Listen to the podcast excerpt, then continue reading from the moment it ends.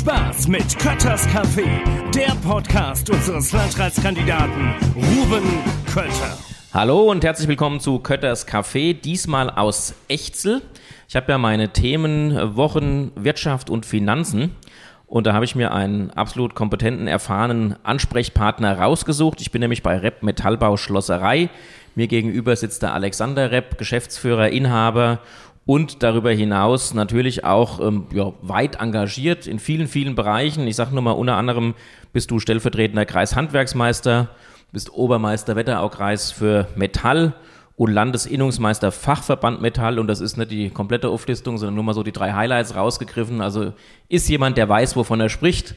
Danke, Alexander, dass du dir Zeit nimmst, ähm, mit mir dich ein bisschen auszutauschen zum Thema, wie läuft es im Handwerk, wie funktioniert es. Vielen Dank dafür. Ja, herzlich willkommen, Rufen. Freut mich, dass du bei mir bist und äh, mal den Standpunkt des Handwerks dir anhörst. Ist absolut wichtig. Handwerk ist bei uns im Wetteraukreis ähm, ja, ein, ein Rückgrat unserer Wirtschaft. Wir haben viele solide Handwerksbetriebe, die bei uns arbeiten und gleich die Frage mal, wie geht es im Handwerk bei uns im Wetteraukreis oder insgesamt? Du hast da ja gute Einblicke. Wie läuft's? Ich sag mal, ähm, im Moment sieht das alles noch sehr gut aus. Die Auftragslage der Handwerksbetriebe im Großen und Ganzen ist noch sehr gut. Aber äh, man sieht am Anfang schon, dass es, oder man sieht, dass die schwarzen Wolken am Himmel ankommen und dass es gegebenenfalls im nächsten Jahr von der Konjunktur her nicht mehr ganz so gut sein wird. Wie merkt ihr aktuell so Thema Inflation, ähm, hohe Zinsen? Gerade, du bist ja auch als ähm, jemand, der im Metallbereich unterwegs bist, auch viel im Bau. Merkt man schon, dass da die Zahlen und die Bestellungen und so zurückgehen, oder? Insgesamt. Im Moment gehen die Bau, also gehen die Neubauten gehen stark zurück, was man auch so hört von den Banken. Die Baufinanzierungen sind äh, stark rückläufig und auch der Wohnungsbau, der im Moment ja eigentlich auch in aller Munde ist. Den man auch bräuchten, dringend. Den man ja. auch bräuchte, äh, ist auch stark rückläufig und man wird am Ende die äh, ange, angesetzten Zahlen mit Sicherheit nicht einhalten können. Das heißt, man merkt schon, es wir wollen jetzt noch keine negative Stimmung verbreiten, aber man merkt schon, das Hoch scheint sich abzuebben. Und wie sieht's, wie war denn vorher die Entwicklung? Wir hatten ja Corona, da war es ja auch sicherlich schwierig. Wie habt ihr das im Handwerk gespürt? Wie war das bei euch? Waren da auch die Aufträge rückläufig? Wie konntet ihr arbeiten? Also wenn du mal so eine Wellenbewegung dir anguckst, vor Corona, dann kam Corona, dann danach, jetzt auf und ab oder wie war die Entwicklung bei euch? Ich würde jetzt mal sagen, im Handwerk waren da auch stellenweise mm, Gewerke dabei, die natürlich vom Corona stark profitiert haben. Die Leute waren zu Hause, konnten konnten sich Sachen überlegen, die sie gerne hätten. Haben Geld für Urlaub gespart. Haben Geld für Urlaub gespart ja. und haben das dann halt einfach äh, in die Handwerksbetriebe, die halt baunah waren, äh, vergeben und die hatten natürlich dann auch über diese Zeit sehr gut zu tun. Äh, weiterlaufend war natürlich der, der Ukraine-Krieg äh, halt das Problem, dass alles sehr stark anstieg an den, mit den Kosten und es, äh, da war es, fing es dann an, halt natürlich etwas rückläufig zu werden. Natürlich gibt es auch in dieser Krise, Corona-Krieg, auch äh, Gewerke, die da relativ stark gelitten haben drunter. Zum Beispiel ein Friseur. Corona war halt immer schwierig. Mhm.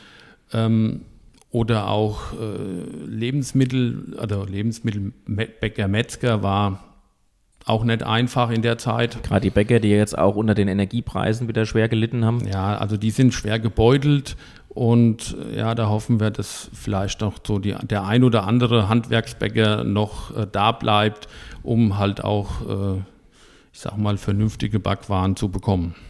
Ich glaube, ein großes Problem bei den Bäckern, ich war hier vor ein paar Monaten, haben wir uns auch getroffen in, in Bad Nauheim im Dolce, wo die Freisprechungen waren. Ähm, da habe ich gesehen, wie wenige Bäckerlehrlinge da noch da waren. Und ich glaube, das ist ja schon auch ein Problem, was sich insgesamt durchzieht. Wie sieht es denn bei dir, insbesondere jetzt bei dir in deinem Unternehmen, aber auch allgemein in der Handwerksbranche mit dem Thema Nachwuchs aus? Weil ich schon so die, egal mit wem ich mich, mich unterhalte, die Sorge ist schon da, ähm, dass wir gar keinen Fachkräftemangel haben, sondern einen richtigen Kräftemangel. Also es ist eine Schwierigkeit, überhaupt noch Personal zu kriegen. Kannst du das bestätigen oder wie, wie sieht es bei euch aus? Im Großen und Ganzen ist es so, Personal zu bekommen ist sehr, sehr schwierig. Man muss schon verdammt viel tun, damit man Auszubildende bekommt oder aber auch dann am Ende die Fachkräfte. Also man muss ihnen sehr viel bieten. damit sie sich dann auch für denjenigen Betrieb entscheiden am Ende. Schwierige Lage, ich sehe es auch so, dass es nicht einfacher wird, weil jetzt gehen die geburtenstarken Jahrgänge zurück und mhm. von der Seite her wird es noch schwieriger für das Handwerk, Fachkräfte bzw. Azubis zu bekommen. Suchst du aktuell Leute? Ich suche aktuell Leute. Immer wahrscheinlich. Immer. Ja. Ähm, glücklicherweise haben wir bereits einen Azubi für dieses Jahr, äh, ich sage jetzt mal, verpflichtet. Mhm. Ähm, weitere stehen im Moment an, da bin ich in Gesprächen. Also ich bin noch recht positiv gestimmt, dass das äh, dieses Jahr noch vernünftig klappt. Auch die, den Fachkräftemangel versuche ich im Moment äh, mit Geflüchteten äh, aufzufangen, mhm. wo ich im Moment auch sehr, sehr gute Erfahrungen mache. Das funktioniert sehr, sehr gut im Moment bei mir. Super. Kannst du dazu irgendwie was sagen? Also wie bist du da dran gekommen? Wie, wie, wie kam der Kontakt zustande? Wie funktioniert das? Weil das sind ja sicherlich auch irgendwie sprachliche Barrieren oder ähnliches da. Und finde ich ja gut, wenn du sagst, es funktioniert. Die sprachlichen Barrieren sind bei den Mitarbeitern, die ich jetzt eingestellt habe, nicht so stark, weil die waren sehr engagiert in der Zeit, wo sie Ausbildung gemacht haben hier bei verschiedenen Betrieben. Also die können sehr, sehr gut Deutsch. Sprache gelernt durch Alltag quasi auch dann überwiegend. Ich würde sagen, ja. ja. Mhm. Also ich Beste. glaube auch, dass das äh, die Zukunft ist, das einfacher zu gestalten, indem man einfach sagt, man führt sie in den Betrieb ein und die Sprache lernt man beim Machen, sage ich ja. jetzt einfach mal, wie das halt auch da gibt es das Sprichwort äh, Learning, Learning by Doing. Ja, Und von der Seite her glaube ich, das wäre eigentlich der bessere Weg, dass man nicht diese, diese bürokratischen Hürden da weiter aufbauscht, sondern einfach in die Betriebe und ich glaube, die machen das am Ende. Jetzt hast du gesagt, du hast einen Azubi schon eingestellt. Ihr seid ja ein sehr äh, örtlich ver verankertes Unternehmen auch. Also die Firma Rep ist ja jemand, den kennt man vor Ort, man kennt dich und ihr habt ja auch eine, ja, eine gute Verwurzelung hier. Kommt euch das auch noch zugute, so wie früher, wo du halt gesagt hast, hier, dem, was weiß ich, dem Hermann sei Englische, der sucht einen Ausbildungsplatz. Äh, ich gehe mal, geh mal zu Reps hin und frage mal nach oder ist sowas komplett vorbei? Nein, dieser, äh, dieser Azubi, der jetzt äh, im, im Sommer zu uns kommt, der ist auch über, über Beziehungen gekommen, mhm. sage ich jetzt einfach mal. Also wir waren früher mal Nachbarn, sage ich jetzt ja, einfach ist, mal. Ja. Und äh, das ist auch jetzt ein, ein junger Mann, der äh, längere Zeit in Amerika gelebt hat mhm. ähm, und jetzt zu, nach Deutschland zurückkam und jetzt wirklich auch sagt, ja, Handwerk, das hat Zukunft und das würde ich gerne lernen. Dann mach doch gerade mal einen Werbeblock. Also jetzt, wir stellen uns jetzt mal vor, junge Kerl oder junge Frau, Sinkbergschule, kurz vorm Abschluss. Ähm, warum sollte man sich für einen Weg in Richtung Handwerk entscheiden und nicht sagen, ah, ich gucke erst einmal und gehe mal auf die Uni und sehe mal weiter? Ja, das ist äh, eine schöne Sache. Also von meiner Seite her, ich habe das einfach mal gelernt, früher weil ich einfach sehen wollte, was ich mache. Und das kann mhm. ich in einem Handwerk sehr gut. Ähm, das Schöne ist dabei, man fährt durch Ortschaften und sagt, ja, den Zaun habe ich mal gemacht vor 20 Jahren oder das Fenstergitter habe ich gemacht oder das Geländer habe ich gemacht. Jetzt gerade Singberg-Schule, wie du das genannt hast. Ähm, die Eingangsgeländer sind auch von der Firma mhm. Rep und so diverse andere Sachen auch. Man schafft Bleibendes. Und man kann sich einfach an der Sache erfreuen, was man geleistet hat, was man getan hat. Gegenüber einem, ich sage jetzt mal, äh, Schreibtischtäter, da sehe ich immer nur das eine Papier von der einen Ecke zur anderen wandern oder heutzutage die, die wie viel E-Mails ich am Ende geschrieben habe oder was ich am Ende beantwortet habe. Ähm, leider bin ich auch jetzt in diese Richtung gerutscht, äh, gefällt mir eigentlich gar nicht. Ich bin jemand, der am Ende lieber mal was selber gemacht hat und dann sich halt wirklich erfreut an dem, was, was entstanden ist. Und das ist eigentlich das Schöne im Handwerk, also bei vielen Handwerken, natürlich gibt es auch Handwerke, wo man das nicht unbedingt gleich sieht, aber Handwerk hat auch Zukunft. Ähm, es wird zwar vieles noch computertechnisch oder auch mit Druck und was weiß ich funktionieren, Aber am Ende das anzubringen auf der Baustelle, das wird noch ein paar schöne Jahre dauern, dass das dann am Ende auch noch durch Roboter gemacht wird. Also Zukunft. Also ich kann das gut nachvollziehen, was du sagst, auch mit dem, dass man sieht, was man geschafft hat, weil das tatsächlich bei mir auch so ein Punkt ist. Ähm, ich bin, bin, ja auch zu großen Teilen Schreibtischtäter, viel, viele Teile meiner Arbeit sind am Schreibtisch und du hast so das Gefühl, du wirst nie fertig, weil da sind die nächste 50 E-Mails im Eingangsfach und du hast eigentlich nie einen Strich drunter. Und wenn du was mit deinen Händen arbeitest, siehst du am Schluss auch was. Also ich war letzte Woche äh, Streuobstwiese mähen, blödes Beispiel, aber da sehe ich danach, das Ding ist gemäht und du weißt, was du gearbeitet hast. Das ist schon, ich suche mir das dann halt in der Freizeit Freizeit oder auch ähm, stoßt da in Frankfurt immer mal an, äh, an Grenzen. Ich sage mal, ich habe das Bürgermeistergehen in mir drin. Ich will am Schluss, dass auch was gebaut wird, dass ich auch was sehe von dem, was ich getan habe und dass man nicht nur ein Konzept geschrieben haben, was schön ist. Und da ist das Handwerk natürlich gut dafür. Da, da kann man wirklich mit den Händen etwas schaffen, arbeiten und dann auch noch ähm, in die Zukunft damit gehen. Wie sieht es mit Verdienstmöglichkeiten aus? Lohnt sich das auch? Also da hat sich in den letzten Jahren sehr, sehr viel getan. Äh, ein guter Facharbeiter, der verdient ein sehr, sehr gutes Geld und der kann auch damit gut leben.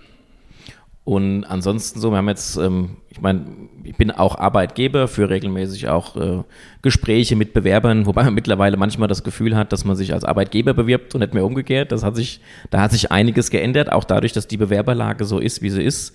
Ähm, was kann denn das Handwerk diesbezüglich bieten? Also wir haben ja so dieses Stichwort Work-Life-Balance. Es ist immer wichtiger, ähm, wie kann ich meine Arbeitszeiten einteilen. Ähm, das ist natürlich, oder, oder Homeoffice. Ich kann Metallbau nicht im Homeoffice machen, das ist völlig klar. Aber da, da muss natürlich das Handwerk auch gucken, dass sie attraktiv bleiben. Was macht ihr da so? Also was ist da euer Ansatz, um Leute davon zu überzeugen, zu euch zu kommen? Also wir versuchen als, wir sind ja auch äh, eingetragener Familienbetrieb, äh, das schon jedem Mitarbeiter in jeglicher Form recht zu machen, dass er, ich sage jetzt mal, mit seinem Kind zum Arzt gehen kann. Mhm. Äh, das versuchen wir wirklich mit all, mit vielen Mitteln, dass das am Ende funktioniert. Ähm, es wird auf den jeweiligen Mitarbeiter stark eingegangen. Er wird, er kriegt auch geholfen in verschiedenen Dingen des Lebens will jetzt, will jetzt keine Beispiele nennen, aber ich bin stark daran interessiert, dass am Ende es meinen Mitarbeitern gut geht, weil wenn man zufriedene Mitarbeiter hat, dann läuft in der Regel die Arbeit auch. Das heißt im Prinzip, ihr, ihr überzeugt durch ein familiäres Umfeld und durch einen, ich sag mal, durch einen vernünftigen Umgang miteinander und dadurch, dass man sich gegenseitig unterstützt und man guckt, dass es allen gut geht an der Stelle. Ja, da bin ich stark daran interessiert. Sehr gut. Ähm, gab ja jetzt mal eine Diskussion hier, auch rund um den 1. Mai, wo ähm, Industriegewerkschaften die Vier-Tage-Woche gefordert haben. Ich weiß, du, äh, du, du lächelst an der Stelle nicht, sondern hast da eine klare Meinung dazu. Was würde denn das äh, für dich als Handwerker und als, als Unternehmer bedeuten? Ja, es wird immer von der Arbeitgebersicht gesehen, äh, von der Arbeitnehmersicht gesehen. Die Arbeitgebersicht ist halt natürlich schon eine gewisse eine andere, weil wir sind ein Familienbetrieb und alles, was dann, ich sage jetzt mal, am Freitag nicht gearbeitet wird und es gibt irgendwelche Notfälle, da wir auch sehr viele Dienstleistungen äh, machen, ähm, dann fährt halt am Ende die Familie Rapp hin. Äh. Mein Glück ist, dass mein Sohn und meine Tochter im Betrieb sind und dass wir uns das dann schon noch ein bisschen aufteilen können.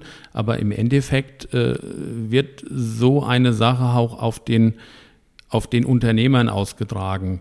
Und ja, es wird immer nur an die Arbeitgeber, gedacht und äh, die Arbeitgeber, die schaffen das schon irgendwann. Und da, das ist halt für mich eine sehr traurige Lösung. Man muss andere Wege gehen, den Mitarbeitern Freiheiten zu geben, aber jetzt nicht stur auf eine Vier-Tage-Woche. Ihr seid am Schluss auch nur Menschen. Ja, bei euch muss man, das ist ja schon was, was man irgendwo auch ähm, vernachlässigt in den Gedankengängen dabei. Oft ist ja dann so, der Arbeitgeber ist ja irgendwie so der, der Böse im Blickwinkel, aber gerade jetzt, wenn man dich anguckt, ihr seid ja auch wirklich ein, ein Familienunternehmen, ein bodenständiges Unternehmen, wo der Chef halt auch noch mitarbeiten muss und nicht irgendwo sitzt und nur die Geldscheine zählt. Manchmal in den Köpfen vielleicht auch ein bisschen, ein bisschen falsch drin. Ähm, wir haben am Anfang gesagt, wo du überall unterwegs bist. Also du bist nicht nur, ich meine, du hast sicherlich in deinem Betrieb mehr als genug zu tun. Trotzdem nimmst du dir die Zeit und gehst auch raus, bist in anderen ähm, Einrichtungen aktiv, äh, schließt dich also nicht nur ein und meckerst, sondern bringst dich auch ein. Warum machst du das und ist das wirklich vom Aufwand her auch ertragbringend oder ist da auch einfach viel, viel Hobby und viel Liebhaberei mit dabei, dass man sich so engagiert und es kommt am Schluss nichts bei raus? Es ist, äh, es ist viel Hobby dabei, sage ich jetzt einfach mal, weil äh, andere gehen, was weiß ich, auf den Fußballplatz, was ich auch äh, gelegentlich tue. Aber ähm, ja, andere machen andere Sachen. Wir macht das jetzt Spaß, äh, einfach sich einzubringen in, in das gesamte, ins Gesamtbild, äh, einfach auch mal die Meinung sagen zu irgendwelchen Themen. Aus meiner Sicht gehört das dazu und nicht einfach nur so duckmäuserisch da rumzulaufen, sondern einfach wenn man was bewegen will, muss man auch was tun. Und das ist halt Ehrenamt, äh, macht mir Spaß. Natürlich hat man den ein oder anderen auch interessanten Kontakt dabei. Mhm.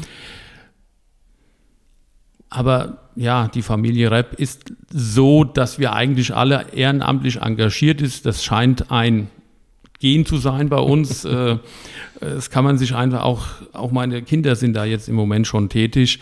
Ähm, ich verstehe es am Ende auch nicht, warum das immer so äh, irgendeine Sitzung oder irgend bei irgendwas äh, wir gehen immer mit irgendeinem Amt raus am Ende, wenn gewählt wird. Und das ist halt schon ein bisschen komisch, aber ich finde es gut, sich einzubringen und äh, auch für die Allgemeinheit noch was zu tun. Absolut. Und du sagst ja, du kriegst, man kriegt gute Kontakte dadurch, man kommt rum. Hast mir erzählt, du warst jetzt in Wiesbaden diese Woche. Letztes Jahr warst du in Brüssel. Also du kommst ja auch schon rum, um die Interessen deines Handwerks zu vertreten. Und das finde ich ist unwahrscheinlich wichtig. Ich war jetzt hier die Tage auch in Brüssel mit einer Delegation hier aus der Region. Waren überwiegend Bürgermeisterinnen und Bürgermeister, aber auch ähm, IHK war mit dabei und ähnliche. Ähm, weil wir halt auch gesagt haben, wir haben ein Büro in Brüssel von der Europavertretung her. Und wir, haben, wir sagen auch immer, wir müssen das, was uns beschäftigt, dorthin tragen. Ähm, wenn wir es nicht machen und nicht erklären, hier, da gibt es Probleme, da sind die Förderprogramme zu kompliziert oder ähm, lasst den Kommunen mehr Handlungsspielraum, wenn er ihnen Fördergelder gibt und nicht alles bis zum letzten Komma vorschreiben. Wenn wir das nicht da permanent hintragen und auch frühzeitig in die Prozesse einbringen, dann funktioniert es nicht. Dann können wir uns hinterher nicht beschweren. Also muss im Prinzip rein, bevor ein Gesetzesentwurf irgendwo auf dem Tisch liegt. Den zu ändern ist immer schwierig, aber in den Entwurf muss man reinkommen, wenn man die Interessen vertreten will. Und ich denke mal, das ist bei mir jetzt bezogen auf die Kommunen, bei dir für die Handwerker sicherlich genau das gleiche Spiel. Ja, das ist auch sehr interessant. Ähm ich würde mir wünschen, ich habe das irgendwo mal hier vor kurzem gesagt, ich bohre gern die dicken Bretter, mhm. aber ich sage jetzt mal Brüssel, die sind schon verdammt dick. Das sind, das sind wirklich dicke Bretter, ja. äh, ja, aber immer wieder vortragen, immer wieder ja. ein, einbringen sich und vielleicht hat es irgendwann mal Gehör und es passiert auch was es würde mich sehr freuen, wenn so wäre. Ja, aber wie du schon sagst, es ist ein dickes Brett, aber wenn wir es nicht machen, dann ändern wir gar nichts dran. Dann bleibt es so, wie es ist und dann können wir uns dann morgens hinstellen und können uns darüber aufregen. Aber auch die dicken Bretter müssen gebohrt werden. Ähm, kommen wir zurück zu deinem Unternehmen ganz konkret. Ähm, ihr seid ja, hatte ich schon gesagt, ein örtlich verankertes Unternehmen. Wie ist denn bei dir mit der Kundschaft? Machst du auch wirklich noch das, ich sage jetzt mal, das einzelne Hofdorf von äh, von Emma nebenan oder bist du nur noch auf den großen Baustellen, weil ich weiß, da machst du auch sehr viel. Also meine Devise ist immer noch, ähm, ich mache auch den Handlauf von 80 Zentimeter für eine ältere Frau, die das jetzt braucht. Ähm, mache ich auch sehr gerne hier in Echzel oder in der Nähe oder in der Umgebung oder auch weiter, das ist kein Thema, weil ich auch weiß, dass es sehr schwierig ist für die älteren Menschen, auch da jemanden zu finden. Wenn die Anfrage kommt, wird bei uns auch auch wenn er nur 40 Zentimeter ist, der Handlauf gemacht und natürlich auch angebracht, weil das sehe ich, äh, sehe ich auch bei meiner Aufgabe, wenn wir große Aufträge machen, können wir auch hier die Kleinstaufträge bedienen hier im Ort oder in der Umgebung. Also das ist meine, ähm, wie soll ich sagen, meine Berufung am Ende, auch jedem, was er möchte, das auch auszuführen. Ja, man hat ja auch eine Verantwortung irgendwo im Ort. Also wie du schon sagst, ist da teilweise schwierig, dann überhaupt jemanden zu finden, der es macht. Und ähm, es spricht sicherlich auch für euren Namen, wenn man dann sagt, ne, den kann man trotzdem anrufen und der ist jetzt nicht irgendwie nur noch auf den Großen unterwegs, sondern der hilft uns auch, wenn wir hier sowas entsprechend haben. Ist sicherlich für, das, für den Gesamtruf des Unternehmens und damit vielleicht auch wieder, um Fachkräfte zu kriegen, auch hilfreich. Also ich hatte hier eine, eine ältere Frau, ähm, hat ein Haus und war total unglücklich, dass sie nicht mehr in ihr Haus oder nur schwierig konnte und sie wollte unbedingt einen Handlauf, aber dann kam das Thema auch mit Rente, dass das alles nicht so, so ist, äh, dass sie sich das eigentlich nicht leisten kann. Und dann habe ich ihr auch sehr äh, sehr moderat einen Handlauf montiert. Ähm, manchmal ist es schöner, dann in das Gesicht reinzuschauen und wenn die Frau dann gelächelt hat und das war einfach auch schön am Ende und das gehört auch dazu. Also nicht nur die großen Sachen, also auch die kleinen abwickeln, weil da bekommt man dann am Ende die echte die echte Freude oder die Wertschätzung bekommt man dort noch. Ja, kann ich unterschreiben. Das ist, wenn man im Kleinen hilft, ist manchmal die Reaktion schöner, als wenn man irgendein großes Projekt umsetzt. Und du bist ja als Vertreter des Handwerks, weißt du genau, dass echte Werte schafft man nicht von Quartal zu Quartal, sondern von Generation zu Generation. Und auch so ein Ruf wie den von eurem Unternehmen baue ich ja nicht von heute auf morgen auf, sondern das, das dauert. Und das habt ihr euch ja auch viele Jahre hart erarbeitet und davon profitiert er jetzt dann auch. Ihr geht aber auch neue Wege. Ihr verlasst euch nicht auf den Handlauf bei der älteren Dame nebenan, sondern ihr seid auch in sozialen Medien unterwegs. Da sehe ich immer mal was von euch. Was hat euch bewogen, als Handwerker da reinzugehen? Ähm, Stillstand ist Rückstand, sage ich jetzt einfach mal. Und von der Sache her, äh, ich habe früh erkannt, dass das wichtig ist und ich glaube, den ein oder anderen Bewerber oder auch Kunden haben wir dadurch schon gewonnen und man kann das Unternehmen halt besser darstellen, weil die Präsenz der einzelnen Leute ist auf diesen Social Media äh, Kanälen deutlich höher als auf einer Internetseite. Also das ist auch mein, mein Ziel, das weiterhin auszubauen. Ich möchte das aber auch nicht so intensiv betreiben, dass dann jeden Tag ein, ein Post oder irgend sowas da ist, weil das finde ich jetzt für einen Handwerker zu viel. Ich habe auch schon mal, wo wir wirklich viel gemacht haben in einer Woche, ich, bin ich dann auch mal gefragt worden, ob ich auch noch was anderes mache. ähm, das wollte ich dann am Ende auch umgehen. Und äh, wir versuchen es wohl dosiert äh, in den Medien halt äh, irgendwelche Themen zu bringen. Ja, die Dosis macht's aus. Lieber Alexander, ich danke dir ganz herzlich. Die Dosis unseres Podcasts ist nämlich auch schon zu Ende. Die 20 Minuten sind rum, die ich immer so für mich als, als, äh, als Maßstab nehme. Vielen Dank für die Einblicke, die du uns gegeben hast. Vielen Dank auch für dein Engagement, was über das normale Maß eines Unternehmers hinausgeht. Und ich drücke ganz kräftig die Daumen, dass die Werte, die ihr über viele Jahre aufgebaut habt und diese, dieses Image, diesen Ruf, den ihr habt, dass ihr das auch weiter so ähm, nutzen könnt, dass es euch gut geht und dass es funktionieren wird, dass es euren Mitarbeiterinnen und Mitarbeitern gut geht, aber natürlich auch genauso euch als Unternehmerfamilie. Alles Gute weiterhin wünsche ich dir. Vielen Dank. Mach's gut. Tschüss. Das war Kötters Café, der Podcast unseres Landratskandidaten Ruben Kötter.